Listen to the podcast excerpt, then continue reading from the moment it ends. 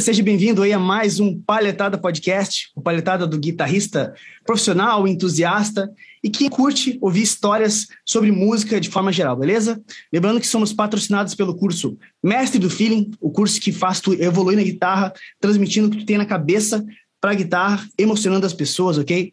E somos apoiados por MF Mode Custom Pedals, camisetas La Roca, ok? Hoje eu estou com ela.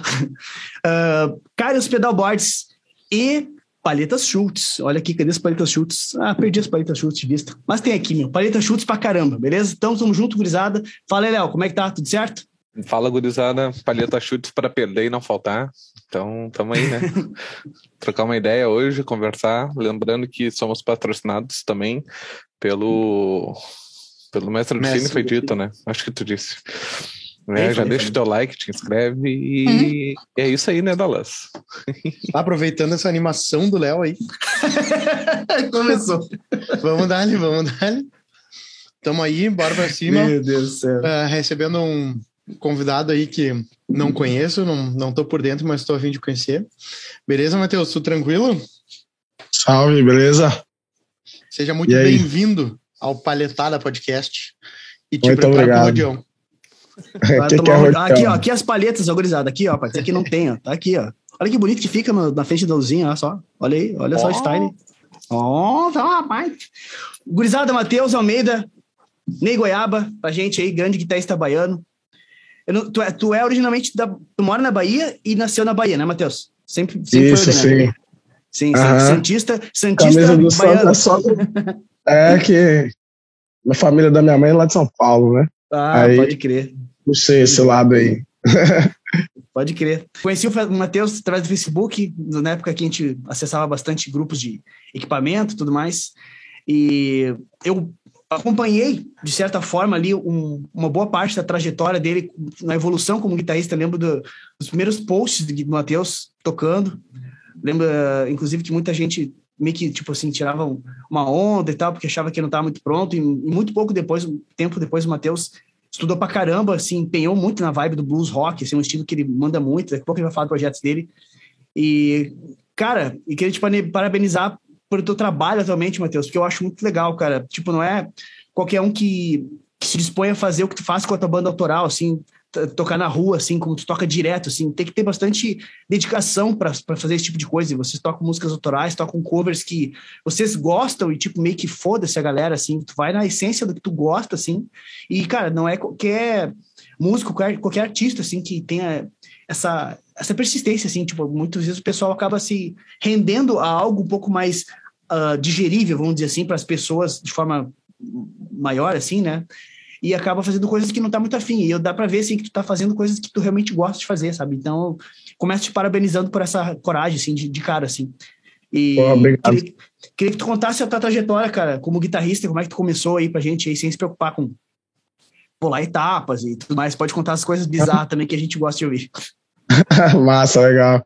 E aí, galera, boa noite. Então, sou Ney Goiaba aí, para quem não conhece. É, moro em Arraial da Ajuda, Porto Seguro, Vamos, extremo sul da Bahia. É. E eu comecei a tocar guitarra em 2000 comecei com 15 anos, né? Em 2010. Na verdade, não só a minha história com a guitarra, mas com a música no geral. Porque antes disso, sim, eu nunca fui muito é, ligado à, à música, né? No geral. Tipo, eu lembro que eu comecei a explorar essa coisa da música quando um amigo meu é, o Arthur, né, colega meu de, de escola, assim, é, comprou um, aqueles pendrive que parecia um, pendrive não, é MP3 player, que parecia uhum, um pendrive, sabe? Claro, claro. E, e aí ele, ele comprou um, aí eu vi, fiquei doido também e acabei comprando um também, pedi para comprar, pra, pra minha mãe comprar um pra mim. Só que não tinha nem música pra escutar, que eu nem escutava música direito, tá ligado? E aí ele foi mostrando as músicas, assim, foi o início do YouTube também, né?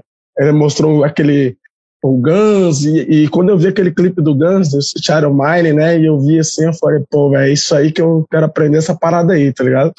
E já tinha um primo em São Paulo que tocava também guitarra, e aí depois de um tempo acabei, é, minha tia acabou comprando uma guitarra para mim em São Paulo, é, que eu ia para São Paulo todo final de ano, né, é Cabreúva, cidade interior de São Paulo, lá na casa da minha avó, E todo ano aí, minha mãe dava uma grana, dava uma grana para eu, eu ir para lá, que eu ia sozinho, né, para lá, desde criança já. E eu ficava lá um tempo. E esse ano que eu fui, acho que foi 2010, que tava muito chuvoso lá, tava chovendo pra caramba, então quase não saía de casa e o dinheiro ficou lá guardado, né? Que saía mais para comprar roupa, essas coisas, né? Que a gente gastava mais assim. E aí, num dos últimos dias da viagem, a gente foi para a cidade vizinha, que é Jundiaí, que é uma cidade maior já, que é perto de São Paulo também. E voltando, assim, perto do ponto de ônibus, assim, tinha uma loja de guitarra, fiquei lá que nem um bestão lá, olhando lá, e a tia sacou e falou, pô, vamos lá comprar guitarra, não sei o quê. Que era o filho dela, né, o Everton, que é meu primo também, que tá com guitarra. Então, inicialmente foi isso, né? Mas, assim, é, eu, tinha, eu tive muita dificuldade para aprender, porque eu tenho um problema, assim, na mão, problema meio crônico de as tremedeiras, assim, não sei se alguém aí tem, mas eu tenho esse problema. E para mim foi muito difícil aprender, sabe? Tipo assim, eu demorei, acho que foi uns, uns quatro, cinco meses para tocar Knock on Heaven's Door. Tipo, uhum. muito mal tocado ainda, eu demorei pra caramba pra aprender. E aí, só que eu, eu sempre fui muito persistente com as coisas que eu faço, tá ligado? E eu persisti assim e consegui aprender ali um, dois anos de guitarra, que era o básico ali, né? Despeitazinha e tal, não sei o quê. Eu gostava muito de Zack Wild, de Ozzy também, Metallica.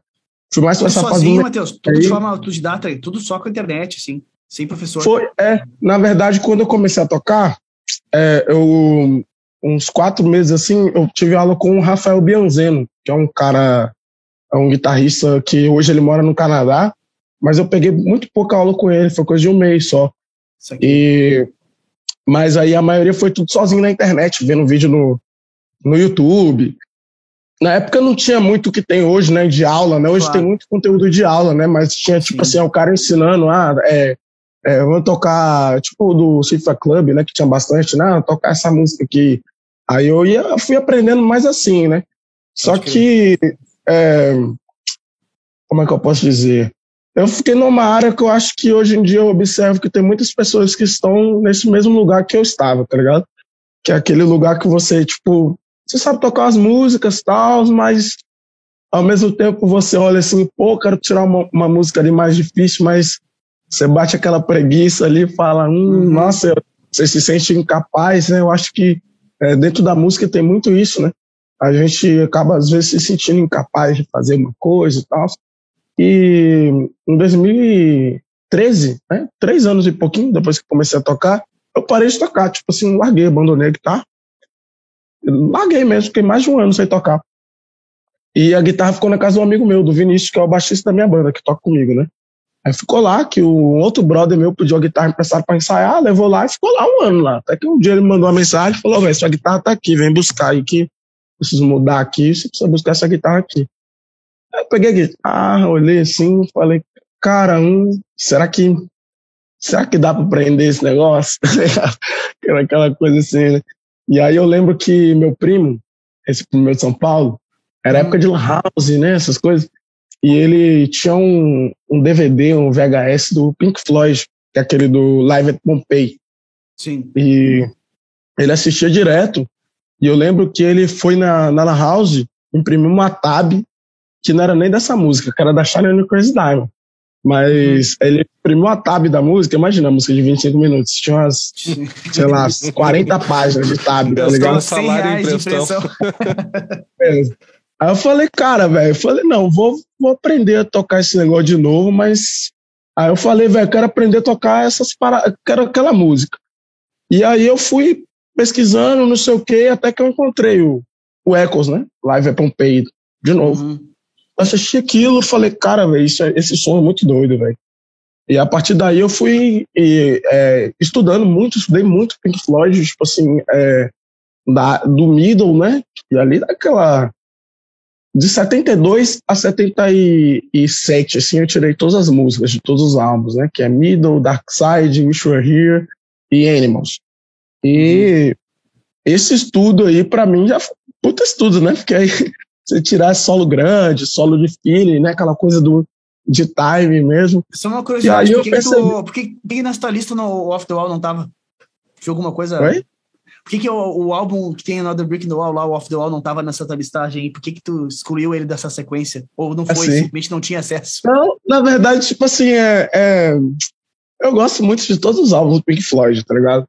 Mas eu parti muito, eu parti e parto muito da perspectiva de tocar ao vivo. Então, é, a maioria das músicas do, do The Wall são músicas que não dá pra você tocar em trio, né? Tem uma banda de trio. Então foi muito a questão também de repertório. Eu, muita música que eu tiro é baseado muito nisso, né? Então, tipo, é, às vezes eu escuto uma música e falo, pô, da hora, tal, começo a tirar, mas depois eu começo a pensar, nossa, velho, isso aqui não, não dá pra eu tocar ao vivo. Eu desisto, sabe, de tirar. É, e o The Wall tem muito isso. E na época também eu não tinha muito, não tinha muito conhecimento sobre timbragem, sobre, claro. enfim, muita coisa, né? E eu fui aprendendo muito através do. Aí que entra, você falou da questão do, do Facebook, né? Do, dos grupos. Cara, eu aprendi demais nos grupos, velho. Tipo assim, é, tem muito, tem muito cara chato, né, velho, nesses grupos, os caras enjoados. Mas tinha muito cara gente boa, tá ligado? Você, por claro. exemplo, é um exemplo, você é um cara que eu sempre troquei ideia, sempre pedi ajuda, falei alguma coisa, oh, isso aqui. É, sim, sim. E vários outros caras que, enfim, são muitas pessoas, né? E sim, foi muito massa, velho, poder é, ter esse contato com os grupos, porque minha ideia de começar a gravar vídeo foi tipo assim, velho, eu vou gravar esse vídeo e vou ver daqui um ano como é que eu tô tocando. Uhum. E eu fui gravando, gravando, gravando, gravando, gravando e consequentemente evoluindo, né? E as pessoas notando isso, pô, esse cara tá, tá evoluindo rápido, né? Não sei o que, pá, não sei o que. Um pessoal assim que, que acompanhou essa fase, depois o pessoal que acompanhou já a fase já da banda, né? Que eu comecei a fazer Sim. a banda. Eu entrei em banda, comecei a fazer show ao vivo. Aí depois acabou a banda que eu tava e comecei a fazer o Experience, né? O Try to Experience, que é a minha banda. E aí a gente começou a fazer música, começou a fazer música autoral, o pessoal ia acompanhando, acompanhando. Enfim, basicamente o, o trajeto é esse, né? A trajetória, a trajetória foi essa. E é, é, essa experiência dos grupos é, uhum. com a internet assim me ajudou muito, sabe? Porque quando eu comecei antes, quando eu comecei em 2010, não tinha muito esse contato tanto de internet. Tinha alguns caras que me ajudaram muito, o Gucci me ajudou muito, sim, o Raj Alexandre, lá de São Paulo, me ajudou muito também. Ficava enchendo o saco deles lá. Tudo que eu aprendi nesse começo aí foi por causa desses caras, que eu ficava lá mandando mensagem para eles, tal, pô, da hora isso aqui, de timbre também. Mas basicamente é isso. É, foi. Eu, eu lembro que tu teve uma evolução legal tocando muito é muito notável que tu ficou muito ligado no lance de vibrato e, e, e pegada assim Uhum. Uma, eu lembro de, assim, questão de tipo de um ano, assim, dos primeiros vídeos que tu começou a postar. Eu lembro que tu já estava com uma preocupação muito grande, assim, de como fazer um vibrato com bastante energia, assim, é uma coisa que uma, uma marca tua que eu considero muito legal, assim, do jeito que tu toca, assim. Uhum. É muito nítida a, a, influência do Rex, assim, né, na tua parada energética, assim, sabe? E é, uhum. e é curioso, né, porque, tipo, tu começou uh, com Pink Floyd, tipo assim, o mais casca grossa de termos de timbre pro cara descobrir alguma coisa sozinho foi isso, sabe? Então, bah, sem os grupos seria bem difícil, assim, o cara sozinho Mas... entender o que é um fãs, como é que era configurado. Eu nem sabia o que, que era isso. É, imagina só, sozinho é complicadíssimo, né, cara? Pois é, e... sozinho eu também não aprendi o que, que é. É, e o fato é que é muito legal, cara, tipo assim, ver a tua trajetória e como tu te dedicou, assim, evoluiu, sabe? Então, eu acho muito massa, assim. E como é que surgiu, cara, a, a necessidade, assim, a ideia da, de ir pra, pra rua tocar, assim, que é um negócio que eu acho muito legal. Pra quem não sabe, o Matheus vai contar agora, ele toca direto nas ruas, eu não sei qual é a cidade que toca na, na Bahia, mas ele vai contar agora, ele toca direto as músicas da banda dele, toca covers do Hendrix, Uh, Steve, Steve Rogan, uh, eu acho que toca também, se não me engano, eu já vi tocar, né? Sim, sim, bastante. Joy, bastante. Né? Então, como é que foi essa parada de começar a tocar na rua? Onde é que surgiu? Foi ideia tua? Foi a galera que tava tocando contigo? E como é que se intensificou tanto, assim? Porque, cara, é, vocês tocam pra caralho na rua, assim, eu acho muito legal isso. Uhum. Cara, então, é o seguinte, é, quando a gente, eu tocava numa banda, que era o The Perrengues, que era uma banda aqui da região, era uma uhum. banda bem, bem grandinha já, né? Eu, foi a primeira banda que eu toquei, eu entrei substituindo um puto guitarrista. Caí lá de paraquedas, não conhecia nenhuma música desses repertório de rock nacional, assim. E Pode caí lá e, e toquei na banda durante um ano, um pouco, aí a banda terminou. E o baixista da banda era o Vinícius, que é o baixista que já tocava comigo. A gente já tinha tentado fazer esse projeto do Experience, do to Experience, há muito tempo, só que a gente não conseguiu baterista, não conseguiu baterista, não conseguiu baterista. Sim. E aí acabou a banda, né? E a gente falou, rapaz, a gente vai ter que fazer alguma coisa, bora fazer esse projeto aí. A gente chamou o Lázaro, que é um baterista que, que tocou com a gente durante um ano e pouco, assim, um puta baterista, um cara muito bom também. E, porém, aqui, Arraial, aqui nessa região, é, o rock, ele era muito forte, sabe? Tipo assim, muito forte mesmo. Os bandos tinha muita. Tinha o Lamorote, que é o maior pub da região aqui, só tinha show de rock. E Nossa. com o passar do tempo foi decaindo isso aí, né? E no fim das contas, a gente não tinha lugar nenhum para tocar. E lá na rua onde a gente toca é uma praça, uma praça bem na entrada da cidade, chama Praça da Broda, ou Praça dos Hips, onde tem uma, uma feira de, hip, de artesanato hip, e só que fica bem na entrada da cidade, então todo mundo passa ali. Tem um baile na esquina, então é, é, naturalmente ali rolava um sonzinho e tal, o pessoal tocava, mas é, teve uma época assim que já tinha mais som, e, mas quando a gente voltou a tocar lá, quase ninguém estava tocando, tinha duas uma banda, uma menina só tocando. E eu lembro assim que a gente, quando a gente ia começar essa banda, a gente chamou Batera, a gente nunca tinha tocado com ele, né, as músicas, né? Era esse repertório aí, é, Steve Vaughan, Eric Clapton, Cream, Jimi Hendrix, Led Zeppelin, enfim, os anos 60, uhum. 70, mais o Steve Vaughan, né, que era os anos 80. Isso. E a gente nunca tinha tocado junto, né, e a gente é, tinha ensaiado, a gente tinha ensaiado, fez um ensaio. Aí um dia a gente foi lá na praça, e tem um pessoal lá na, na praça, né, um pessoal que trabalha lá de vendendo drink, não sei o quê, que era mais ou menos eles que organizavam o rolê lá, né? Tipo, cada dia tem uma música, tem uma banda diferente lá e tal. E a gente foi lá, perguntou pro cara, falou, e aí, vai ter banda hoje? Ele falou, pô, hoje vai ter uma banda aí, não sei o quê. E isso era umas seis horas da tarde. Né? A gente falou, ah, então bora lá pra casa lá do Vinícius lá ensaiar, passar as músicas. A gente ficou lá ensaiando até umas oito e meia, nove horas. Aí a gente saindo, né, vindo embora, a gente passou na praça, não tinha ninguém tocando. Ele chegou pro cara, e aí, galera, não vai vir tocar não? Ele falou, pô, não vai vir tocar não. A gente falou, então, a gente vai tocar. A gente montou as coisas lá, tá ligado? Equipamento lá, tocamos, tipo, sei lá, umas duas horas seguidas, assim. E deu, tipo, uns. Não, a gente tocou menos, foi uma hora e pouco, assim, a gente tocou. Deu, tipo, 300 contos, tá ligado? Tipo. a galera dando dinheiro, a gente falou, ai, velho, caramba, isso aqui tem um. Se fizer esse negócio organizado aqui, dá pra, dá pra tirar a grana maneira, né? Legal. E aí foi, a gente começou a, a na verdade, é, o que a gente fez, que as outras bandas não faziam, eu acho que tão bem, foi meio que profissional, profissionalizar o rolê lá na praça, entendeu? Tipo assim, ah, a gente meio que foi pegando, entendendo como funcionava público lá na praça. Não é igual um show normal, tá ligado? Claro lá você não. pode tocar o que você quiser. Você toca a música que você quiser, dane-se. Tipo assim, ah, tocar essa aqui. E, mas é, tem toda uma dinâmica, então, tipo assim, que, que a gente já observou, né? A gente começa a tocar, então, é, galera, tem ninguém lá. É um lugar muito de transeunte, né? O pessoal vai passando, passando, começa a tocar, o pessoal chamando a atenção do pessoal, o pessoal vem, fala da banda, fala do projeto, o pessoal vai dando dinheiro, vai dando dinheiro, vai dando dinheiro. Só que chega uma hora que fica muito cheio. E essa é a hora que a gente para de tocar, tá ligado? Porque é meio estranho isso, né? Mas, tipo, porque tá tão cheio que novas pessoas que estão passando ali, elas não conseguem ver o show, porque tá cheio de gente, não é um palco, é na rua.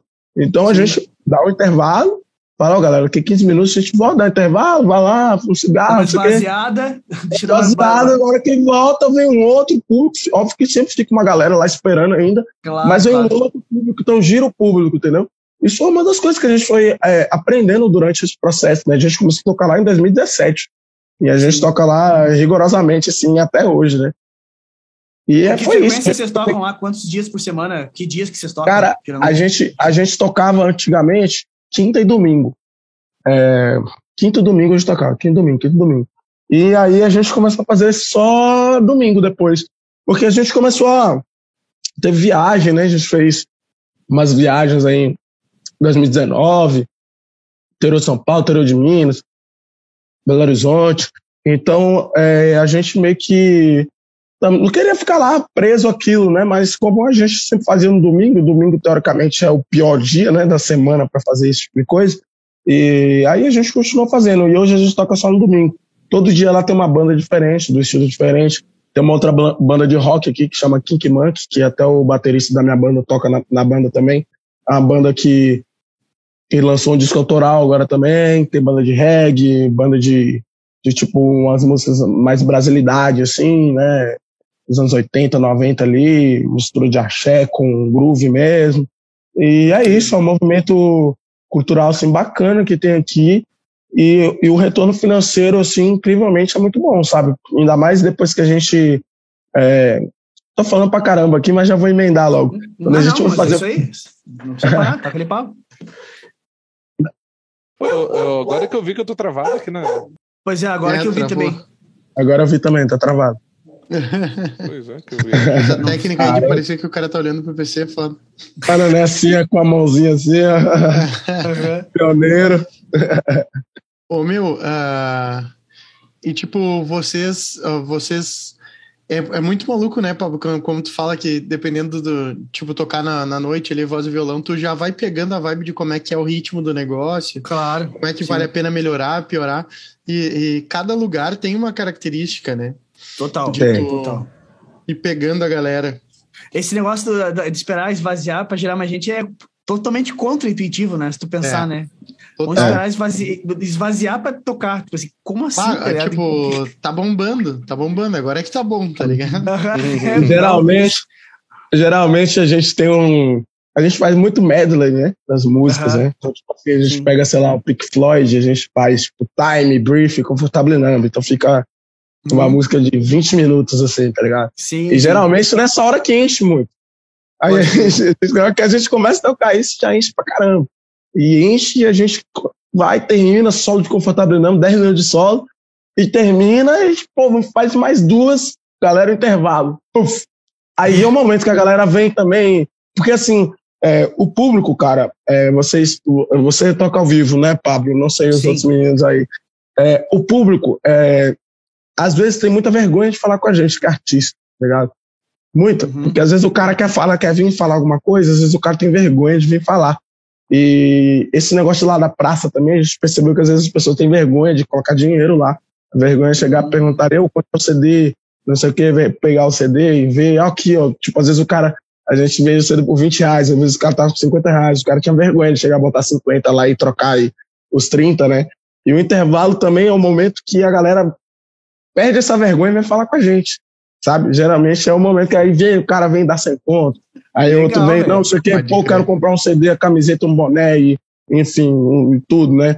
Aí, geralmente é esse momento do intervalo também. Super então, é... é legal isso, cara. Legal é, foi uma, mas foi uma coisa que a gente foi pegando com o tempo, sabe? Porque antes a gente tocava um show inteiro, a gente fazia um show de quatro claro. horas e meia lá seguida, é o, é o sem normal, parar, né? entendeu? Claro. A gente viu o pau quebrando, a galera lá enchendo, todo mundo felizão, curtindo o som, a gente pá, estourando lá solos intermináveis de guitarra, muita jam, não sei o quê. Sim. E ficava todo mundo felizão, né? Mas aí claro. a gente foi entendendo isso. Falou, a, gente faz um, a gente achou que a gente fazia até três, quatro intervalos, sabe? Tipo, começava, tipo, sei lá, às seis e meia, sete horas, chegava às sete, sete, até às oito e pouca, intervalinho, voltava, voltava. E é, funciona, assim, é, pelo menos aqui funciona. É, é óbvio que em outro lugar funciona diferente. Mas para essa dinâmica de rua, que a rua é, quando você toca na rua, você tem que pensar que é, são muitas coisas desafiadoras que você precisa. que você são desafios que você precisa meio que vencer ali. Claro. É, primeira coisa, né? Eu sempre coloco como sempre quando me perguntam isso, eu sempre falo sobre isso. É, são quatro coisas que a gente tem que pensar, né? Primeira coisa é o cara tá lá andando na rua, de boa lá, passando, e ele escutar o som. Já é a primeira conquista. O cara escutou o som. Ele pode até não ter parado nada, ele andou, escutou, beleza. A segunda é o cara, tipo, escutar o som e falar, caramba, legal esse som. Uhum. Aí é a segunda. Aí a terceira, o cara escutar o som e falar, legal, pô, vou parar pra ver. Aí o cara para pra ver. Essa é a terceira. E a quarta é o cara parar, escutar e, e dar grana. Então a grana é o, é o último. Sacou? Então, tipo sim, tipo assim. Primeira é, coisa é a atenção do cara. Primeira coisa tem que chamar é, a atenção dele. E é um lugar que passa muita gente, de lugar de todos, todos os lugares do mundo, né? Então, é, é gringo, muito gringo, gente de todo, gente de todos os tipos de, de classe econômica, social, sabe? Tipo assim, o cara que pode ter muita grana tá passando lá, o cara que mora na rua tá passando lá também, sabe? Então, é, são muitos públicos para trabalhar, E é diferente de uma boate que você entra lá, você paga, sei lá, um, pra entrar na boate, você tá ouvindo uma banda que você não gosta, você fala, caramba, que merda, mas você continua lá, você já pagou, né? Você ah. tá lá ah. dentro, um barzinho, não sei o quê. Mas lá não, lá, lá você só fica se você gosta do som. Tá curtindo. Isso que é massa também. É muito legal o isso. O que tá lá massa. quer escutar. Claro. Isso é, isso é, isso é diferente. Bacana, é. Não, total, eu acho muito bacana essa, essa parada. E, e tipo, eu tô aprendendo aqui, tá ligado? Uma claro. coisa que eu acho que, que, é, que é super, super válida, tipo, essa, essa dinâmica é uma coisa que eu nunca, nunca fiz. Eu acompanho uma, uma menina que é da Irlanda, mas esqueci o nome dela. Cara, ela é, é Sherlock, o sobrenome dela, Ali Sherlock, eu acho. Meu, ela tem, assim, 2 milhões de seguidores no Instagram, ela, fala, ela toca direto na rua, sabe? Eu uhum. conheci uhum. ela através de uma música que eu, que eu precisava tirar para acústico, que é aquela do, do TikTok, lá, Begging, sabe? I'm begging, uhum. begging you. Eu conheci a versão dela no Spotify, daí eu fui atrás porque eu achei muito boa a voz dela, assim. Aí eu comecei a seguir ela, e, e casualmente, cara, olha a viagem, olha só como é o mundo, né? A banda que acompanha ela na rua lá, o baixista é aqui de Caxias e eu conheço o cara. Olha que louco, Olha. tá ligado? O cara, o cara tá, tipo assim, ó, eu tenho um elo de um cara com, com uma pinta lá da Irlanda que toca, que aparece para milhões de pessoas todo, todo dia, assim, sabe? Então muito é, louco, é, né? É, é, muito louco isso. E o cara, eles tocam direto na rua, assim, sabe? E dá pra ver, assim, que a vibe da, da, da rua é muita jam mesmo, assim. Dá pra ver que ela tá, com, às vezes, com o celular na mão, lendo a letra, que ela não manja, sabe? A banda tá se olhando e, e, e, vamos, tá ligado? É, tem, tem uma, uma parada muito da, do baile da rua, se assim, o cara tem que se virar, uhum. tipo assim, meu, é o tom e vai embora. E, e com certeza é um negócio que o cara aprende pra caramba. Eu tenho certeza que nessa tua parada de jam, tocando na rua com, com quatro anos, tocando, quatro, quatro anos tocando, cinco, 2017, cinco anos quase, né? Eu tenho certeza que nesses cinco anos tu aprendeu pra caramba, né? Como músico, muito, né? Não só como guitarrista, Sim. né? Tocando na rua, assim, por causa dessa parada, né? Sim, muito. É, questão de, de play, cara, é, eu sempre falo, né? É, pessoal, ah, não sei o que, que é, como posso evoluir, assim, né? E eu sempre falo, assim, para mim são dois pilares, assim, que, que são, são excelentes, que funcionou, funcionou para mim eu vejo que funciona para outras pessoas. Primeiro você pega um artista que você gosta e estuda aquele artista, né? Foi o que eu fiz, estudei muito David Gilmour, estudei muito Steve muito Hendrix, muito Clapton, fiz isso. E segundo é você tocar em banda, essas músicas que você gosta, mesmo que seja em no estúdio, entendeu? Não precisa nem ser ao vivo, mas você é, tocar com outras ser, pessoas é outra hobby, né, dinâmica. Né, Pode ser como é, hobby, sabe? Mas a, a, interação com os músicos, né? Que é um negócio que faz o cara aprender, né? Claro que o palco em si é legal, tu tem contato com pessoas, mas o fato de tu estar tá tocando com músicos, essa, essa troca musical é um troço que. Cara, eu não tenho nada contra quem toca no quarto, tipo assim, tá tudo certo, hoje em dia é super normal o cara uhum. gostar de tocar, tocar só em casa, tá tudo bem. Mas eu acredito que é muito difícil tu substituir o aprendizado da troca musical com outros músicos em termos de banda. Assim, é uma coisa muito única, assim, sabe? Eu não consigo, ainda não consegui descobrir uma forma de compensar isso quando tu não toca com, com músicos, com toca em casa só sozinho, vamos dizer assim, no quarto que nem a gente fala. Eu acho. Cara, coisa... eu acho que eu tava pensando, tem um amigo meu que ele é programador, né? E uhum. ele ele tem muito essa viagem de programação de tarra, sempre ele vem falando as coisas para mim assim. Eu falei, cara, quer fazer uma programação doida? é você pegar uma música, tipo, sei lá, um tipo um blues, e você do nada fazer o cara mudar a cor. Que é o que acontece ao vivo, muitas vezes. Né? Mudar o você quê? Tá ali, o áudio. Mudar o acorde. Tipo, por ah. exemplo, é, o, cara, o cara tá tocando um blues, aí o cara erra, porque o erro, para mim, o erro, ele, ele ajuda muito a construir.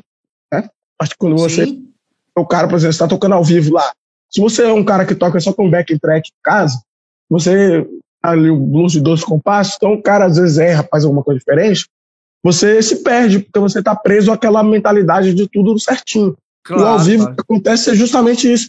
Pode ter um cara perdendo um tempo, pode ter alguma coisa, então eu acho que talvez teria que ser alguma coisa nesse caminho, né? Mas é difícil também, porque não é aquela coisa da, do toque pessoal, né? De você olhar é, pro cara não. e você olhar pro cara e falar, pô, isso aqui, tá ligado? Mudar o tom da música. A gente faz muito isso, né? A gente Sim. pega umas músicas que, principalmente as músicas do Hendrix e tal, a gente pega, por exemplo, sei lá, tipo, é, Voodoo Child, né? A gente vai tocar Voodoo Child, a música é só uma misão lá, o solo. E aí o Vini, Sim. baixista, ele é meio doidão com essas coisas. Então, do nada, ele vai lá e muda o tom lá da música e eu, tipo, pai, acompanho junto. Aí do nada ele tá fazendo lá um riff de, de, de Luiz Gonzaga, tá ligado? Tocando a música Olha pro céu, meu amor, veja com ele está lindo. A gente tá acompanhando, fazendo solo. Então a gente faz muito isso ao vivo. É, é até Massa, uma coisa velho. que eu acho que é um, que é um diferencial da banda, assim, sabe? Tipo, é, todo mundo que, que já viu a gente tocando, né, assim, um bom tempo, já viu vários shows, até em turnê, teve um cara na turnê lá em Minas, lá, esse até esse amigo meu programador que eu conheci lá em Minas, lá em Berlândia, ele uhum. foi, a gente fez uns 15 shows, assim, ele foi em quase todos. Ele falou, cara, o show de vocês é muito doido, mas o que é muito doido no show de vocês é que os shows são muito diferentes, velho. Tá ligado? Tipo, vocês tocam dois shows no mesmo dia, os shows são ridiculamente diferentes. Ele falou assim, são ridiculamente diferentes, porque, Muito tipo assim, vocês do nada metem a jam lá, que, que é a mesma música, o repertório ali, pá, mas é, é um outro som. Então, tipo, é uma parada que ele falou, pô, cara, dá vontade de ir todos por causa disso, porque é, toda Muito vez bom, é um negócio. E é uma coisa que a gente meio que pegou dessas bandas dos anos 60, 70. Que eu gosto muito de ficar vendo Essa show, tá liberdade, tá né? Ter liberdade, né? Os caras tinham muita liberdade, né? toca, vai, não fica muito preso em padrão de ah, a gente é, tem, por exemplo, às vezes eu é, vou tocar com outros guitarristas, né? O cara vai fazer o solo, o cara mó respeitoso, assim, né? Faz, sei lá, dois. Ah, sim, sim, sim. Eu conheço muita gente assim. Solo, faz um, vai, solo aí. Aí eu vou solar eu, eu não tô nem pensando nisso aí, tá ligado? Eu sim, solar, sim, solar sim. dois minutos solando, aí o cara falou, vai, vai, sola aí. O cara vai solar 20 segundos, fala, vai, sola mais essa porra aí, velho, vai lá, vai lá. Que o cara, às vezes, é meio preso nisso, né? De, daquela Sim. coisa de nosso o solo do blues aqui agora eu vou fazer vou fazer os 12 compassos, mas depois mais 12 e vou passar que vai, vai entrar a voz. Então a gente sim, foi criando tipo códigos dentro de, do, da nossa tocada que, que leva ao, ao sei lá, um refrão, por exemplo, ao final da música, tipo assim, vou pegar o violão aqui. Tipo, a Pride and Joy lá, a gente faz o. É, tá lá no solo final, geralmente eu puxo umas frasezinhas tipo. Sim. No finalzinho caiu, todo mundo entende já que é o final da música, entendeu? Claro. Porque claro. realmente não tem. Se o cara for contar compasso lá, tá lascado, porque não vai ah, achar não. o final, não. tem que Isso acho da hora demais, velho. Acho é, muito bacana. É legal isso, né, cara? Essa parada do blues é legal, né? Tipo, essa interação da, da banda tá tão boa que, tipo, ó, se o cara passar do tempo que estava combinado inicialmente solando, beleza, vai chegar um ponto que vai. A galera vai se olhar, vai ter um gancho muito óbvio e vai voltar para a parte que tem que voltar é. e, e tá tudo bem, tá ligado? O meu, olha só, queria, queria pegar o gancho que eu tô falando, é o seguinte. Da pausa. Ô, Matheus, conta pra, pra, pra galera e depois eu, eu, vou ter que te pedir autorização, né? Pra depois, editor, depois pegar aquele vídeo uh, inusitado que tu tá tocando na rua e acontece alguma coisa que tu, que tu acaba te machucando. Ah, mano, isso aí foi doideira. Fechou o pau. Conta, conta pra galera aí. Ah, não. Cara, na verdade foi o seguinte, velho. É contar a história toda aqui, né? Manda, manda. É... Então, vou contar primeiro o acontecido, né? O fato que sim, aconteceu. Sim, sim. Tava lá tocando e eu tenho muito costume de tocar com o olho fechado. Tipo, pra solar lá naquela viagem toda, fecha o olho ali. E tava rolando som lá, de boa. Até que, enfim, esse esquema né, lá, viajando no solo lá. E a minha, o que eu lembro é o seguinte. O que eu, lembro, é, o que eu lembro é foda, né? Já dá pra entender mais ou menos o que, que aconteceu. É o que eu lembro, né? Na verdade, eu lembro que eu tava, tipo, no chão, assim, e. Pode pegar aí. É, Aí eu lembro que eu tava, tipo, no chão e aí eu lembro que eu colocava, sempre coloquei muito bebida em cima de ampli, tá ligado? Uhum. Caipirinha, essas coisas que o pessoal lá fazia pra gente, eu deixava tudo em cima do ampli, parecia um barro. E eu lembro que eu tava no chão assim, eu não, eu não lembro o que aconteceu, né, obviamente. Eu olhei assim pra caipirinha, peguei a caipirinha e fui beber a caipirinha. a primeira reação que eu tive, né? Peguei a caipirinha, fui beber a caipirinha. Aí eu meio que levantando assim, eu bebendo a caipirinha, galera, e aí, velho, caramba, vai, você tá bem, não sei o que, não sei o que, não sei o que. Eu falei, tipo, eu falei, tipo, tô, velho. Tô bem, o que foi que aconteceu? Você que, não, velho, o cara passou agora te deu uma voadora aí, você que. Aí quando eu olhei pro lado assim, tá ligado? Tava os caras da banda, mais umas 40 pessoas assim, correndo atrás do cara, porque lá na praça, lá onde a gente toca, é uma praça que tem esse pessoal faz drink, pessoal da comida, tem taxista, tem mototaxista, tem traficante, tem tudo lá. Esses uhum. caras tudo correndo atrás do cara, pô, pra pegar o cara. E por sorte, tinha uma mulher que tava filmando show lá, curtindo o show, filmando. E ela pegou bem nesse momento, tá ligado? O cara vem correndo, muito louco, blá, blá, blá, pá. E me dá, me dá tipo um Superman, assim, sabe? Aquele golpe que o cara pula assim e dá um soco. Uhum. E aí ele bate e sai correndo. E rolou isso, o pessoal pegou ele, né? Queria. Aí o pessoal. É, ele entrou numa loja lá e o pessoal meio que ficou assim, ressabiado de entrar na loja e pegar o cara pra dar um cacete nele. E, e tinha um cara que tava muito louco lá, velho, e dançando lá e tudo. Ele foi lá, entrou dentro da loja, arrancou o cara assim pelos cabelos mesmo, botou lá pra fora e fez uma fila assim de gente para bater no cara mesmo e tal. E eu ainda meio que eu ainda meio que sem saber o que, tava, que tinha acontecido, né? Porque eu não vi. Eu fui o único que não viu o que aconteceu, né? E aí nesse momento, velho, foi um momento assim que o cara chegou, é, o pessoal, não, não, vai lá, vai lá, pra você dar um pau nele também. Eu nunca fui dessas coisas, tá ligado? É, e aí eu falei. Bateram não, o cara por quê, meu? Nem vi o cara me bater, tá louco? É. Aí. Vocês que estão dizendo que ele deu em mim. É. Aí eu fui lá e falei, não, trocar ideia com esse cara aí, né? Só que eu cheguei lá pra ele lá, e, e aí, velho, qual foi, né? O que aconteceu aí? Não sei o que. Sei. Aí o cara, tipo, falando, tipo, ah, isso aqui é, é.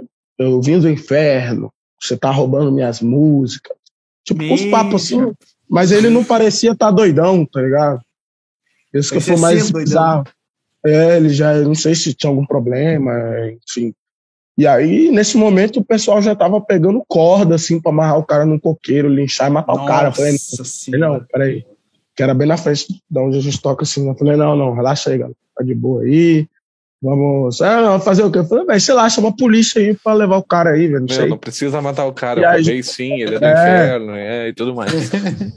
Foi isso. Aí, nesse, nesse momento, aí, enfim, eu não queria contar para vocês, mas realmente. Eu quebrei o dente. Eu quebrei um ah. dente, né? Esse dente aqui eu quebrei. E aí a gente falou: não, vamos voltar a tocar, pô, foda-se, vocês são muito doidos, não sei. Falei, não, a gente vai tocar. E a gente voltou a tocar, a gente tocou mais umas seis, sete músicas. Só que como eu tava com o dente é, machucado, tava dando tipo a sensibilidade, sabe? Sabe, tipo essa claro. sensibilidade de de quando, de quando você bebe algum negócio muito gelado, assim, era tipo sim, isso. Sim, sim, sim. Essa acessibilidade, tava, eu encostava no microfone e dava um puta chocão no lugar, assim. Uhum. Pode crer. Eu não consegui continuar tocando por causa disso, tá ligado? Porque eu não conseguia cantar tão longe do microfone ali. Ah, na uhum. época a gente não tinha um som tão bom que aí tinha que cantar bem colado no microfone. Claro. E aí foi isso que rolou. Basicamente foi esse rolê. A gente nunca, a gente tinha visto esse cara uma vez na vida, que foi tipo um mês antes, a gente fez um, um show, numa inauguração, um rolê mó aleatório, inauguração de um estúdio de tatuagem, que esse cara apareceu lá também com esses mesmos papos aí de não sei o que, de inferno, não sei o que. A galera botou ele para correr, mas acho que ele nem relembrava, assim, da gente, sabe? Eu acho que foi meio uma coisa do momento ali, que ele veio correndo, assim, de muito longe, puf, né? Se eu tivesse vendo, assim, eu poderia ter desviado e tal. Ou, sei lá, dado uma guitarrada nele, coisa do tipo, mas eu não tava nem vendo, tava de olho fechado, assim. Mas tem o um vídeo aí, depois eu mando o link para vocês aí. Tá, vamos, podemos postar aqui no, no... Claro, enquanto tu fala, porque é bem rapidão, assim, tipo, muito louco, Esse tá ligado? Rolou, o cara faz do nada, assim, o cara foi rápido pra caralho, né, meu? O cara veio assim, tudo veio, bem. Ele, e, e, o jeito que caía assim, cara, tipo, depois eu vendo o vídeo, assim, tipo, muita sorte de ter só quebrado o dente, tá ligado? Foi uma puta pancada, eu caí meio assim, sem jeito, caí meio que de costas, assim, né? Então poderia ter, sei lá, machucado a coluna, pescoço, oh, alguma coisa certeza. muito pior. Mas, graças a Deus, aí foi só isso mesmo. Ô, mano, foi só o. Aí no outro dia. Sim, então, acho que eu caí, acordei. Mas, é, mas, tipo assim, mas, foi, mas foi que só um ó e voltou é, tipo, rápido. Eu acho que eu caí e na hora que eu caí no chão, na hora que ele bateu, acho que deve ter desacordado, caí no chão e já acordei assim. Pode crer. Eu até cortei menos susto, eu até pensei, não, caiu um raio, alguma coisa que tava tipo, pensando alguma coisa tipo, tá ligado? Aham. Uh -huh. Uma coisa assim, algum choque, alguma coisa que tinha dado, né? Mas não sei, foi isso que aconteceu. E o engraçado foi depois. É, depois, no outro dia, cara, foi muito foda, porque tava com essa coisa do, da sensibilidade no dente, né, pra caralho. Não conseguia dormir direito por causa disso, que tava uma merda, do meio que de cara assim, um travesseiro, não conseguia. Aí eu falei, cara, de manhã eu vou resolver esse negócio desse dente aí. Aí eu fui no dentista, né? Aí eu cheguei no dentista e tal. Aí o cara, pá, olhou assim. Falou, é, só que eu acho que ele pensou meio que era briga, tá ligado? Algum rolê desse, assim. Aí ele já Sim. olhou, o cara, o cara, era tipo mó, mó tipo evangélico, assim. A gente cheguei lá no, no, no consultório, tava tocando uma banda dessas evangélicas aí de Sim. famosa, é, solão de guitarra, não sei o quê. Pode crer. E aí na hora que o cara viu, ele ficou tipo meio bolado assim, tá ligado? Meio, acho que ele pensou, pô, esse cara brigando aí, né, vagabundo, não sei o. Aí ele cobrou, ele falou tipo assim, pô, vai, vai ser, tipo, acho que uns 900 reais pra arrumar. Eu falei, pô, velho, faz isso não, pelo amor de Deus, eu vou te mostrar como é que eu quebrei esse dente. Vídeo pra ele assim, ele ficou de cara, ele ficou tipo, não, sério, deixa eu ver de novo. Aí umas três vezes, não, não, vou fazer um desconto pra você, cobrar só o, o valor aqui da consulta mesmo, não sei o quê. Merda. Ficou com Ficou mó bom dele. Hoje tá com, a, com essa porcelana, né, que eles botam, né, tá até hoje aqui, tranquilo. Sim. Aí foi uma viagem isso, velho. Cara... Mas, o... Ô, meu, agora uma pergunta que eu tenho pra te fazer. Se teu nome é Matheus Almeida, por que que o teu, o teu bagulho é Ney Goiaba? É, então. Aí é outra história também, que é mais. Na verdade, lá na quinta série, assim, eu tinha um professor meu de inglês que ele. Ele é um cara muito bem folgadão, assim, tá ligado? Tipo, tirava onda com os alunos, botava apelido em aluno, não sei o que, não sei o que, não sei o que. E um dia ele falou que eu tinha sorriso de goiaba, que é, tipo, se dá risada e aparecia a gengiva aqui em cima, né? Ah, pode crer. Nossa, tem o maior sorriso de goiaba, não sei o que, não sei o que. E aí ficou goiaba, ficou goiaba, ficou goiaba, ficou goiaba, ficou goiaba. E o Ney Goiaba foi porque eu era basicamente o único santista do rolê, né? Do, da escola, eu e mais um outro. E a gente jogava uns baba, que baba é pelada, né? Jogava bola assim. E a gente tinha um amigo meu que era na época do Dedé, do Vasco. Ele ficava falando, não, que é Dedé, não sei o que, não sei o que, não sei o que. E aí um, um brother meu lá, eu sempre jogava, sempre tive muita camisa do Santos, assim, e eu ia com as camisas do Santos. Aí o cara começou a falar, não, Ney, Ney, Ney, Ney, que você chama de Ney, Ney. Aí teve uma galera que me conheceu só por Ney e teve uma galera que conheceu só por Goiaba. Aí começaram Nossa. a misturar, já Ney Goiaba. Tem um milhão de apelidos, velho, que eu tenho aí. Mas aí juntou esses dois, e muita gente me conhece sim, tá ligado? Aí eu falei, ah, vou deixar assim, foda-se. E aí é isso, esse apelido é difícil de você fugir do apelido, né? Sim, não tem e, tipo, como. Nunca fiquei, nunca fiquei puto com esse apelido, nada, não. Sim. Mas tinha um momento que, às vezes, até eu me esquecia que chamava Matheus, tá ligado? Tipo, a, galera, a galera ficava até zoando, a galera ficava tipo, é, Matheus, Matheus, Matheus, e eu lá, tipo, viajando. Ô, Goiaba, eu, oi. Aí eu, é, os caras. Aí só depois que eu entrei na universidade, que aí aquela coisa de chamada, universidade, Matheus, Matheus, todo mundo conhecia ninguém, basicamente. Aí todo mundo conhecia Matheus, e depois todo mundo já descobriu que era Goiaba também, o Goiaba de novo. E é isso, é, o apelido vem disso aí, a junção de dois apelidos. Hoje, hoje tu vive só da música, meu. Sim, só da música. E é... tu, tu só tem o trampo com banda ou tu dá aula também? Como é que é que tu te vira? Cara, então, basicamente hoje é só com banda, sabe? É... Eu dei aula há um tempo, assim, para uns poucos alunos também. Na pandemia aí tive que dar umas aulas também. Mas hoje em dia eu só, só tocando, né? Toco em duas bandas, que é essa banda do Sting, que é o cara que eu acompanho aqui também, e a minha banda. E dá para viver tranquilo, assim. É, é, porque aqui tem um volume de tocada muito grande, sabe? Tipo assim, é que eu, eu não sou muito malucão, assim, na perspectiva de, de ser uns caras que tocam duas, três vezes por dia, todo dia, como tem aqui. Mas uhum. eu toco, sei lá, uma vez por dia, basicamente, sei lá, sete vezes por semana, pelo menos. É, seis, sete vezes, né? E essa banda que eu toco, que é o do Sting, tem uns cachês muito bons, que é muito show particular, muito show é, de evento, assim, é um cara que já tem um renome muito grande. E a minha banda, o Experience, a gente toca na praça, que dá uma grana massa também.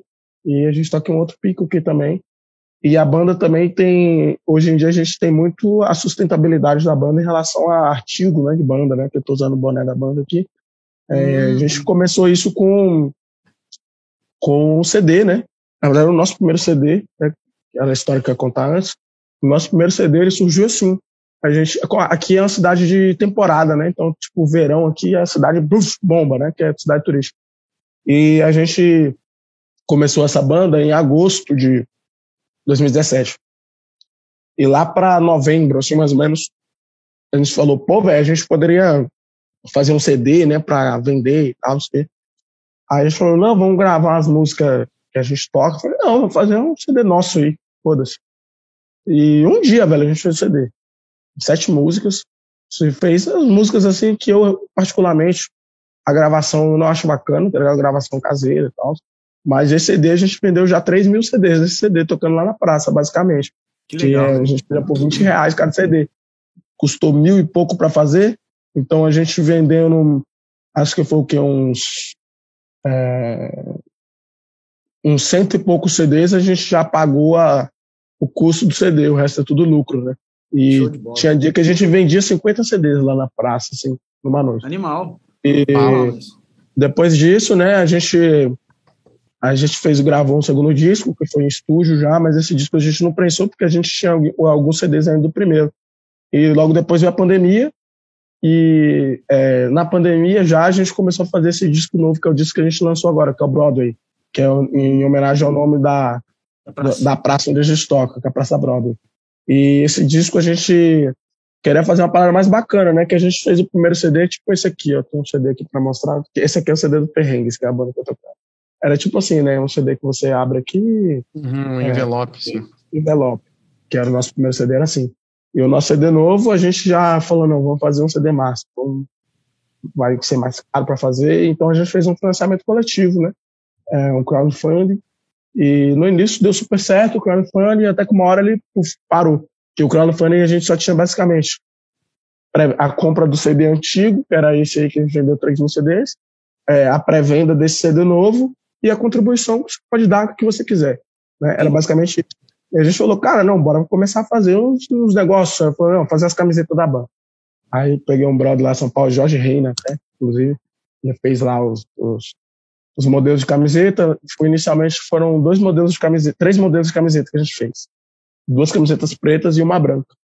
A gente fez o um modelo, soltei lá no Instagram, no Facebook, falou, isso aqui é camisa da banda, isso aqui acho que a gente quer vender por um valor acessível, assim, 50 reais, que que vai ser de boa para todo mundo comprar, que Aí eu falei, não, quem quiser pré-reservar as camisetas, é só mandar mensagem, não sei o quê. Inicialmente seriam 60 camisetas, 20 de cada modelo. Em um dia, foi pré-reservar todas.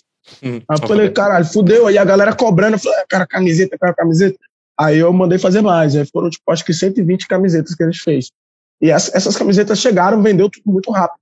E com esse dinheiro das camisetas, aí a gente era um dinheiro que a gente ia é, colocar no crowdfunding também. E aí eu fiz uma coisa meio doida, uma coisa meio responsável, assim, né? Mas falei, acho que vai dar certo e que bom que deu certo. Peguei esse dinheiro todo da camiseta, mandei fazer mais camiseta e mandei fazer boné também, que são esses bonés aqui, esse e um outro boné. E aí vendeu tudo também, aí já meio que dava o dobro né, no valor. Nessa né? camiseta saía tipo uns 20, entre 20 a 24 reais os modelos de camiseta para fazer o modelo já pronto, camiseta bacana e tal. A gente ia por 50, então era duas vezes o valor né, que a gente acabava lucrando em cima e o boné é a mesma coisa. Aí eu comecei a falar, aí, eu comecei a entrar na paranoia de ver essas paradas aí, ver como a gente fez chaveiro de abrir garrafa, copo de plástico, caneca, fez tudo da banda aí. Foi uma parada que deu super certo, assim, que a galera consumiu muito. E esse CD novo nosso chegou agora, em, chegou agora em janeiro, atrasou, infelizmente a empresa atrasou pra cacete a chegar do CD, mas a gente já vendeu é, 100 CDs já na pré-venda. Lá de CDs de pré-venda, já foram vendidos 100 CDs desse novo. E Irado, a gente continua vendendo ainda tal.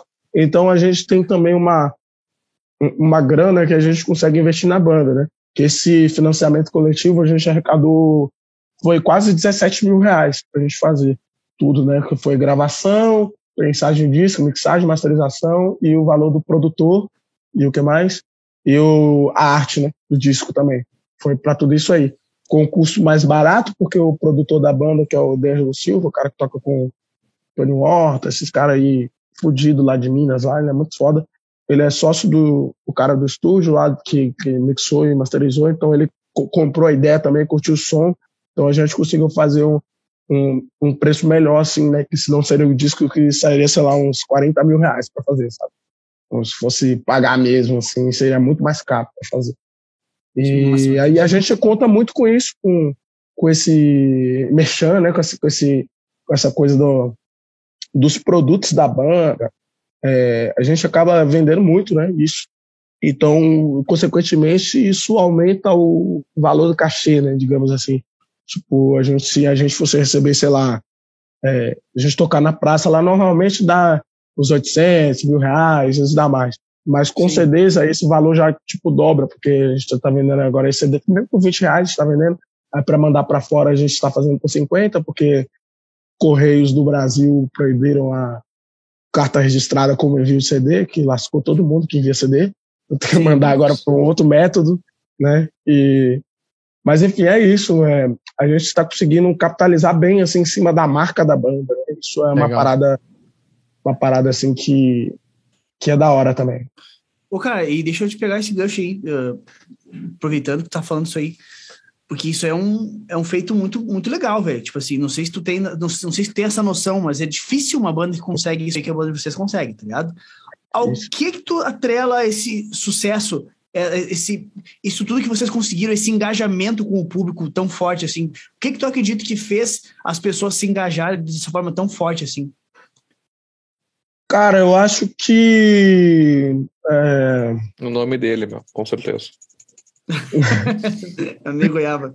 Eu, eu acho que é uma mistura de algumas coisas, sabe? Tipo assim, é, eu acho que tem muito a ver com a história da banda em si, tipo, da gente fazer esse som na rua, a gente, pô, tocar na chuva, tá ligado? Já fez uns negócios hum. muito sinistros lá na praça, tá ligado? A galera, a galera vê que a gente é, assim, aqui acontecia muito, né? Acontece ainda, que é o seguinte: chega no verão agora, muita banda toca lá na praça. Todo mundo quer tocar, todo mundo quer brigar por causa da data lá na praça. Aí acaba o, o verão, só uma das bandas. Facilzinho é. verão, né? Sempre calor. É. Né? Galerona lá, cheia pra caramba. E quando acaba o verão, meio que a galera meio que vai givando, né? Desistindo da. da...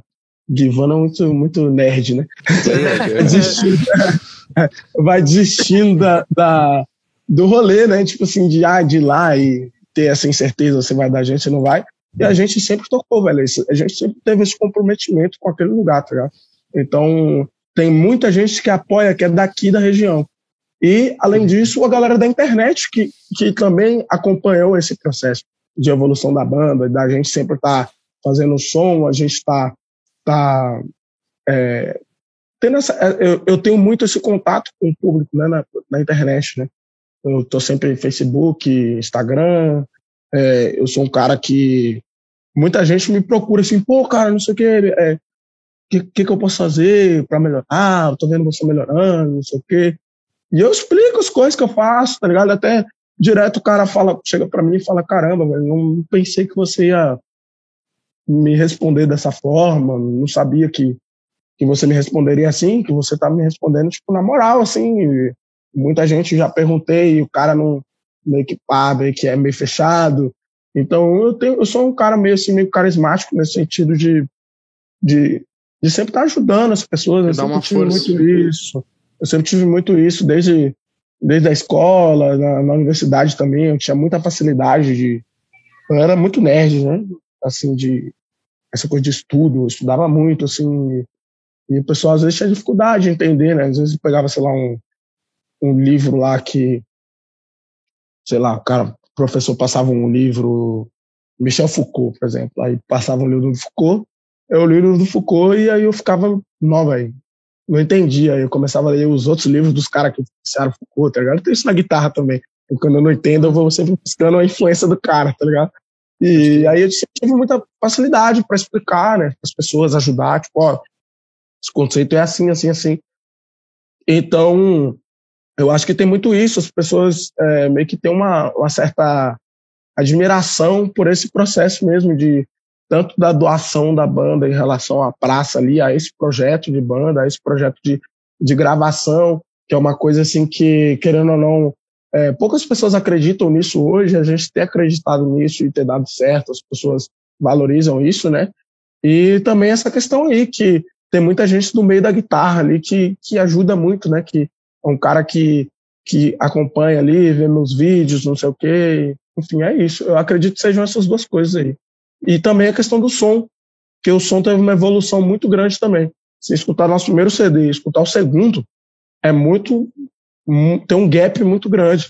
E do segundo pro terceiro já tem um outro gap, porque o terceiro já é um disco mais profissional mesmo, que a gente gravou com produtor, tem claro. tecla que não tinha antes, e a voz, minha voz ficou muito melhor, aprendi a cantar muito melhor também. E aí eu acho que a galera vê essas coisas e vê nesse processo, sabe, meio que se sente é, engajado naquilo, né? Pô, vou dar força ali, tá ligado? Vou comprar o CD do cara. E é isso, acredito que seja isso. Não sei explicar muito bem, mas acredito Não, que seja faz, isso. Faz total sentido, né? Faz total sentido. A galera vê o crescimento, vê de onde saiu e onde chegou, né? Vê a trajetória, né? Vê o esforço que foi feito para uhum. chegar ali. Então, faz muito sentido, cara. Parabéns aí pra, pra ti e pra banda, porque é muito massa, meu. Eu acho, eu acho do caralho quando eu vejo uma trajetória assim, ainda mais curta, né? Porque se pensar é pouco tempo, né? Pra, pra alcançar esse tipo de coisa assim, né? Uhum. Então é muito, muito legal, velho. Muito massa mesmo. E um outro rolê que aconteceu também, né? Que foi muito importante pra gente, assim, foi esse rolê da gente ter feito uma turnê, né?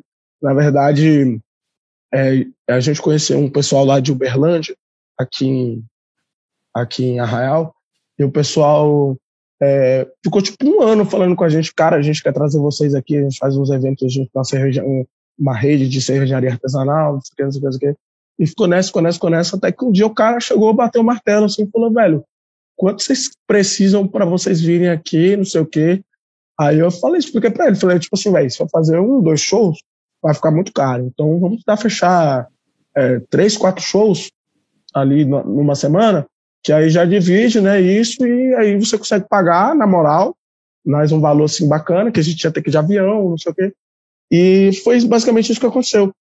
É, a gente fechou três shows, esses caras fecharam três shows pra gente, e o Moisés Martins, que era o guitarrista do Gustavo Lima, que me conhecia pelo Facebook, que é lá da área lá de, daquela região, de Passo de Minas, é, a partir do Pedro Rogério também, que era o cara que gravou nosso disco, que era de Araxá, que era daquela região também, que era o, gravou nosso segundo disco, ele conseguiu fechar um show pra gente lá em Passo de Minas. E a gente ia ficar lá em Minas uma semana. Né? Era tipo, era, os shows era quinta, sexta, sábado, quinta, sexta, sábado, e o outro show era na outra sexta. E a gente chegou e, e foi tudo muito assim, sabe? Tipo, o brother que a gente ficou na casa, que é o Felipe Maciel, que ele tem um, um estúdio, Champorão Estúdio, que a gente gravou lá também depois, posteriormente. Ele era amigo de uma amiga minha que morava aqui em Arraial, e ela colocou a gente em contato, e a gente foi para lá, e, cara, em uma semana que a gente tocou, tipo assim, a galera ficou tipo, caralho, velho, esses caras são muito doidos. Aí, hum. que era pra gente ficar uma semana, a gente ficou um mês lá. Que aí o nego começou a fechar um monte de data pra gente. Fechar muita que data, massa, muita data, muita data, muita data na região toda. E a gente acabou ficando um mês. Aí depois a gente acabou fazendo mais, a gente acabou voltando pra região lá mais umas duas vezes, depois ao longo do ano, isso em 2019. E isso também é, ampliou muito é, esse leque de pessoas que conhecem o nosso trabalho, que via é, esse rolê que a gente faz. Né? E, é, e essas pessoas também foram muito ativas assim nesse processo do, do CD, das camisetas, não sei o quê. Eu mandei um, uma caixa lá para Uberlândia com uns 25 CDs que a galera tinha comprado de lá. E outra para Minas também, que foi tipo para Belo Horizonte, que foi uns 15, 20 também. Então tem muito esse contato, né, essa conexão. E agora a gente vai viajar lá para Minas em maio, lá, em, lá para Belo Horizonte, vai tocar mesmo lá agora, pela primeira vez fizer turnê lá. E está bem ansioso aí para uh, uh, o nosso. Quando me perguntam assim, né, essa questão de, ah, o que que eu vou. Pô, cara, você fica tocando essas músicas aí, Hendrix, não sei o quê, fazendo as músicas autoral aí em inglês, não sei o quê, qual. Você tinha que fazer umas músicas mais pop, pra você ficar famoso, você tem potencial para ficar famoso, não sei o quê. Sempre, sempre tem a galera que, que vem com essas conversas. Né?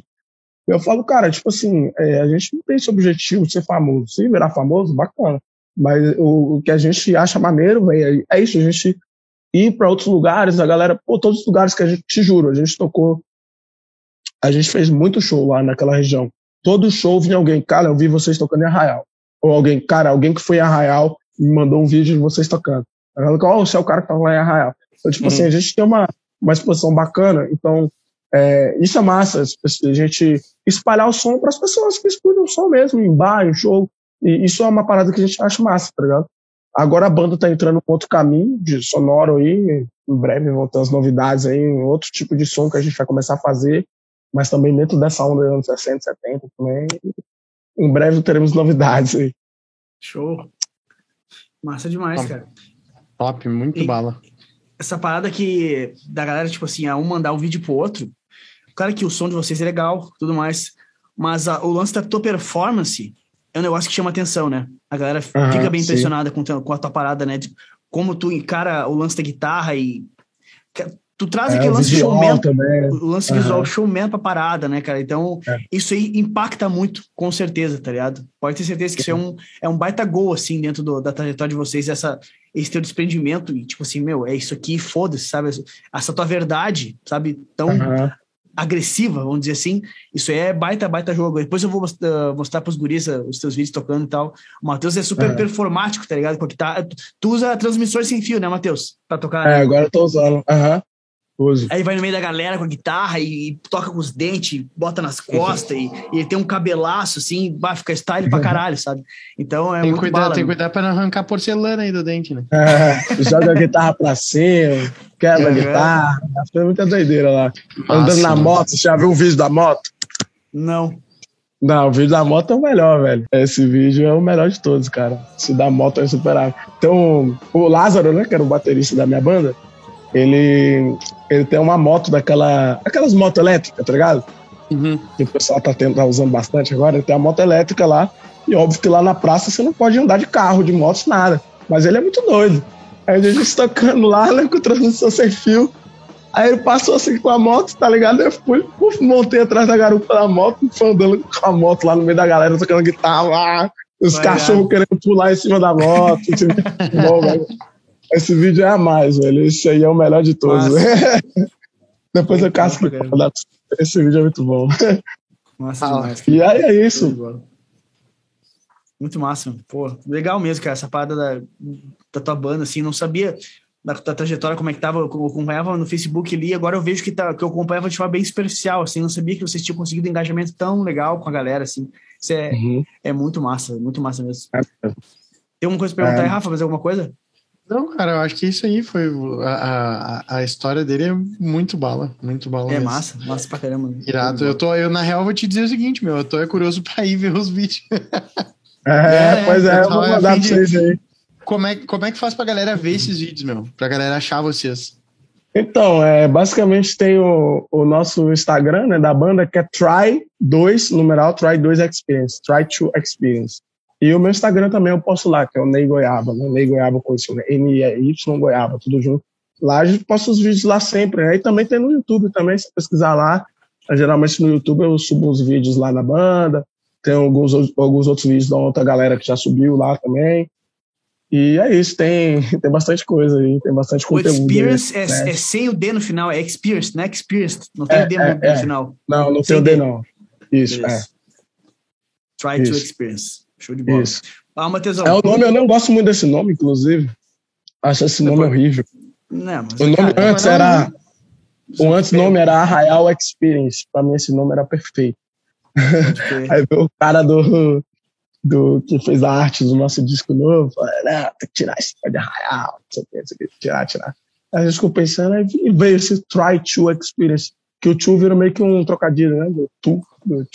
Claro, claro. Mas é um nome que é um bacana o nome, mas tipo assim, é um nome meio ruim, porque a galera às vezes não sabe, velho, escrever essa porra. Não, não, é Sabe normal. falar, tá ligado? Então o Arraial Experience era bem melhor. Mas agora a gente vai trazer um, um, um projeto novo aí que, que eu tô assim, a gente começou essa semana, inclusive, a fazer, cara. Isso aí, começar a fazer umas músicas aí em, em português, numa onda mais rock progressivo ali, os Mutantes, foi feito pelo Sol, essa onda, nessa pegada aí, vai ficar bem da hora. Tá ficando massa já. Massa já tem uma pronta aí já. E vamos fazer mais umas 15 aí, e das 15 a gente escolhe as 10. É isso aí. Progressivo às vezes é menos, né? É, é, porque as músicas ficam maiores. Claro, normal, normal. É, é progressivo mesmo, na, na, raiz, assim.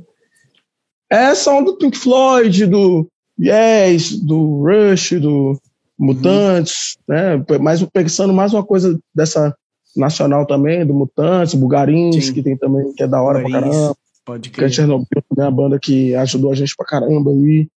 E também tem essa pegada de rock brazuca, assim. E é um, uma transição que a gente já queria fazer, que na verdade a gente sentia muita dificuldade e a gente percebeu que a alteração da sonoridade seria necessária, tá ligado? Nessa onda que a gente faz assim hoje, o som só se definir que um blues rock stoner, mais ou menos o que a gente faz. Sabe? Mas a gente vai agora para uma onda mais um rock progressivo mesmo. Aí vai ficar Show. doideira. Massa. Massa, massa é. demais. Show de bola. Ah, o Ney, Matheus, Ney. É faz. É Queria te agradecer, meu, por ter aceito o convite. Foi muito legal, muito massa saber a tua história, a história da, da banda também. E com certeza eu curti, a galera deve ter curtido. Eu aprendi com certeza, com tudo que tu contou aí, como músico, dessa parada toda da, do teu trabalho da banda, foi muito legal. Esse, todas esses, essas sacadas, desde como tocar na rua, como tu fazer o engajamento com as pessoas, como, como trabalho autoral. E tenho certeza uhum. que a galera que tá ouvindo aí, assistindo ou ouvindo, curtiu também. Então, cara, queria te agradecer aí. Obrigadão por ter, assim, Obrigado. assim, foi, foi do caralho, muito massa. Obrigado a vocês. Valeu muito, valeu muito. Meu obrigadão pelo tempo aí também, por disponibilizar valeu. aí de noite esse, esse tempo é para nós e para tocar essa ideia. Tranquilaço. eu achei do caralho a história da banda, meu. Do caralho a história do socão que tu tomou também. Essa aí é. Não, mas, é. meu, do caralho mesmo a história. Parabéns pelo engajamento que vocês têm aí. Parabéns pelo, pelo trampo mesmo, meu, porque a gente sabe que não é, não é muito fácil, assim, ainda mais um trampo autoral, não é um. É. Não é para qualquer um, não, sabe? Muito massa mesmo, parabéns. Uh, e eu vou, a primeira coisa que eu vou fazer já até abrir o Facebook aqui de vocês aqui, porque eu vi que tem um monte de videozinho, né? É, Foi catar os vídeos. O Facebook, a gente, eu acabei parando de postar muito vídeo no Facebook. E o Facebook, antigamente, tinha um engajamento muito bom com essa coisa de grupo. Sim. Compartilhamento orgânico do Facebook era uma coisa linda. Assim. É, ah, hoje em dia é horrível. É, horrível. É, no máximo eu posto um vídeo no grupo lá, posto direto no que grupo. E posta, né? Ah, é. é. Mas antigamente era, era maravilhoso, cara, engajamento. Nossa, assim. A gente tem vídeo aí de, de 40 mil, 50 mil visualizações, com a galera compartilhando no orgânico, sem a galera compartilhando, mas era bons era tempos. Coisa, agora... Era coisa linda antes, né? Então, tristeza de lembrar disso. Dá mesmo. Dá mesmo. Mas é isso. Show de bola. Tamo junto, galera. Obrigado demais. Valeu. Isso aí. Valeu. Falou, gurizada. Então, se tu tá nos escutando até agora, já lembra de favoritar esse podcast, se for para uma plataforma de stream. Se não, já deixa o like, te inscreve aí no canal do YouTube. Aí, essa semana, a gente está organizando já os conteúdos do Pablo para voltar a postar diariamente. Lembrando que dia 14, mudamos a data. Foi 14, Pablo? Não? 22, não, né? 20, 22. Dia 22, 22, faremos uma aula ao vivo ensinando. A como transmitir a emoção. Três ferramentas três ferramentas para transmitir emoção que tem na cabeça pro braço da guitarra. Então, dia 22 de março, três ah, ferramentas para te aprender a transmitir a emoção através do braço da guitarra e largar o sobe e desce de escalas, meu brother. Isso larga aí. o sobe e desce. Então, já te inscreve de favorita. Lembrando que Somos patrocinados por Paleta Schultz, MF Mode Custom Pedals, Kairos Pedalboards, Camisetas La Roca e Mestre do Feeling. Ah. Bora. Livre, tá fechou todas. Então agora Nós... pega a tua guita, senta a palhetada e bora emocionar.